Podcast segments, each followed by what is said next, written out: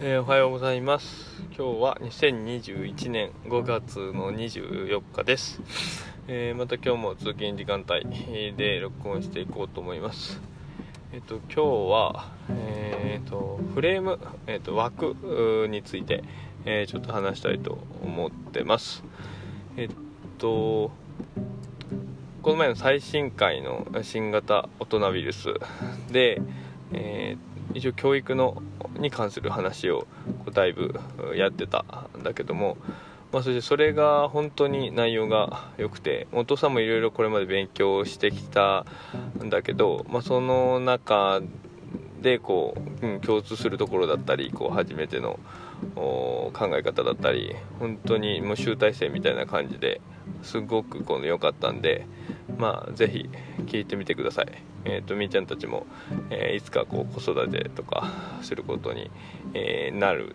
場合があるからその時にはすごくそのそういう考え方とかを知ってるだけで全然違うと思うんで、まあ、ぜひ、えー聞いてみてください。えっ、とでその中で、えっと小林さん、えー新型大人ウイルスのパーソナリティをやられてる、えっと小林祐樹さんがおっしゃってたことで、えっとこの枠、うん、こう子供たちにこう、えー変にこう親がこう枠を決めてえーしまわないことが大事だといった風なあ意味合いのことをおっしゃられてたと思います。まあ、本当にお父さんもそうだなって思って、うん、でもその枠っていうのはなんかすごくこう難しいなという風な印象です。なんか、まあ、よくこう言われるのがあのちょうどいい目標設定というか、うん、なんかえっと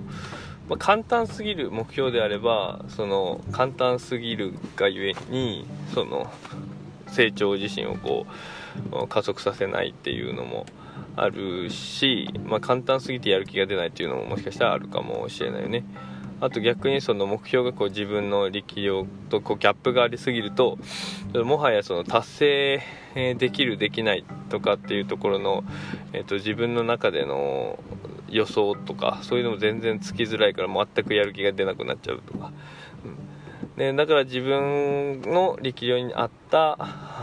ポイントよりもちょっとあの強めというか厳しめぐらいの目標設定するといいとかっていうのもよく言われたりするけどもやっぱここら辺のバランス感覚っていうのがすごく大事だなと思います。でそれでね子育てとかに関して教育にしてもね言うと、うん、その教育者となる人がやっぱそこの枠みたいな、まあ、目標も一つの枠だよね。そういった枠をこうちょうどいい具合にこうバランスを見て設定してあげるっていうのがすごい、えー大切だなと思って、うん、ただそこもねなかなかあの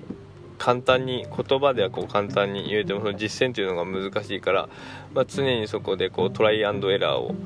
繰り返すとでもう完全な形式値みたいな感じにはならなくて多分、えー個人個人で違うからその子その子に対してこうトライアンドエラーだよねやっぱり。こう一回、えーこの辺までいけるんじゃないかっていう風なところをこう見て、えー設定してみて違ったらあ調整していくというようなやっぱ形になっていくんじゃないかなと。でやっぱその前提にはもう何にしてもその子っていうかうん、その教育をする立場の人がその教育しようとする子たち、えーをどれだけこう信用してるかだと思うんだよね。どれだけ信じれるか、うん、そこをこうやっぱりこう信じることっていうのが一番土台な気がします、うん、父さんもなかなかこういろいろ理論的なところではこう勉強させてもらったけど実践となるとすごく難しくてできてない部分ばっかりだと思うけども、ま少なくともそのみっちゃんこうちゃんたちを信じ信じる信じることだけはこう忘れないでいたいなと。忘れないでいたいなというか、まあ信じてるので、うん、そこだけはあの分かっといてもらって。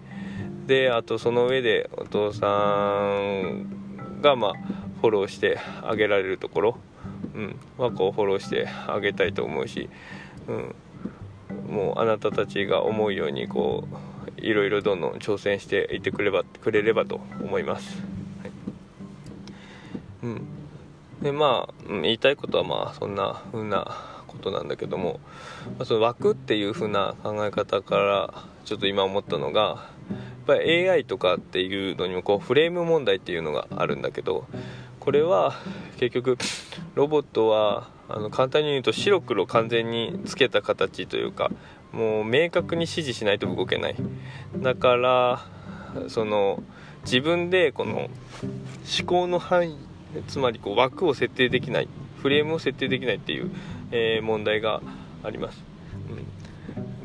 よく例に出されるのがその洞窟に入っていってこう爆弾を処理してくださいっていうやつに対して、うん、その爆弾を処理する過程自身を事細かくこう指示してあげないと結局その処理する過程で爆弾をじゃあこう洞窟入って爆弾を取ってみたいなところで、まあ、考えられる工程がいろいろあると思うけどその過程でいろんな可能性を考えちゃう、うん、例えばその爆弾を処理している過程でいきなりこう大洪水が襲ってきて、えー、とかその全然ありえないもう人間からしたらこう全然こうありえない範疇のことまで、えー、つまりその枠前提条件を設定できないからそのいろんな可能性無限の可能性をこう考えすぎて全然動けなくなるみたいな、あのー、例えがあったりします。ちょっとあのうまいあの説明ができてないかもだけど、まあ、そういうところがあって、まあ、逆に人間はそこを自然のうちにできるんだよね。何かこうやろうと思った時そのえー、言語で、えー、やり取りした中でその言語の意味を理解してある程度その状況文脈の中から、えーと、切り捨てるべき選択肢は切り捨てて、えー、その前提条件その枠をあの無意識のうちにこう設定できるっていうところが、まあ、人間のやっぱりすごいところだなとすごいところの一つだなと思ってて、うん。まあ、だからこそその無意識にそういうのができてしまうがゆえに、えーと、そういうのをを勝手にこう自分で設定しまってるしてしまってる場合が多いと、うん、だからお父さんとかだったらそのねえっ、ー、と今までこう生きてきた中で、まあ、自分はここここぐらいまでだろうなとかあなんかそういう風に自分で変にこう枠を決めちゃってその挑戦しなかった。あの、うん。っていうところが多分あると思ってるんだよね。まあそうだとするとその自分で可能性をこう狭めちゃうことになるから、まあ、そういう風なことはあのしない方がいいと思ってて、うん、だからそういうところを気をつけてほしいなとは思います、うん、でまあねだからそこに気づけるっていうのがあの気づけるか気づけないかっていうのがちょっと大きなところになるし、うん、さっき言ったように無意識にそういう枠をこう自分で決めちゃったり、まあ、他のことにしてもなんか先入観で、えー、その前提条件を決めちゃったりだとか、うん、でやっぱその枠が決まってしまえばその新型大人ビルスの中であったように、えっと、その枠の中までしか大きくなれない、うん、だからそこの枠をこう適度にこう広げていく、うん、うん。だったりそのそういった意識がやっぱり、えー、大事。その枠が常にあるよと。無意識化で自分が設定してるよっていう意識を持っとくだけで全然違うのかなというふうに思います。そうすると、うん、変に可能性を狭めたり、えー、いろんな可能性に目を向けられるかなと。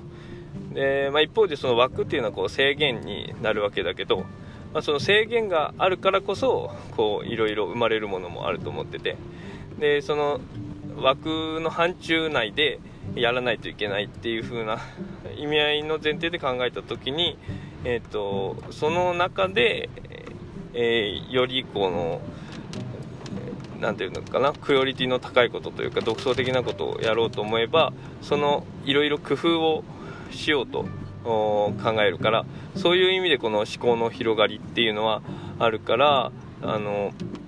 枠をこう設けることであえてその枠を設けることでこのいろんななんだろうなあの価値っていうのも生まれうるから、うん、そのやっぱり枠自身のもうやっぱ使い方だと思います。少なくともだからそれにこう意識を向けるっていうことが大事かなと、うん、あ余談だけどその最近その思ったのは制限をかけるっていうのではえっと上水祐樹さんという方がねえっと枠あのすごい本が好きお好きみたいで、えー、だけどもその年間に読めるの25冊っていうことを制限することで、えー、よりその本当に読みたい本が厳選されるしそのに厳選した25冊をより深く読めるという風な感じのことをこうノートで書かれてて、まあ、すごく面白いなと思ったので、まあ、そういうようなのがまあ一つの例になるかなと思います。はい。えっ、とまあなんでちょっと繰り返しになるけどもその枠に、えーと、意識を向けるっていうのもあいいんじゃないかなと思います。はい、えー、今日はこの辺で、えそれじゃあまた。